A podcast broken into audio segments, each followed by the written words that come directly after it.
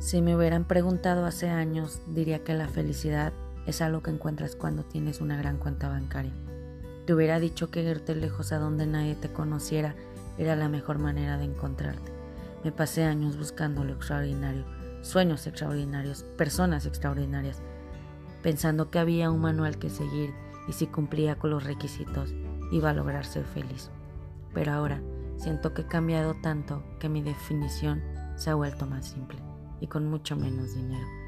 En un vinito y algo más te cuento sobre cómo logré encontrar mi verdadera felicidad y mantenerme inspirada.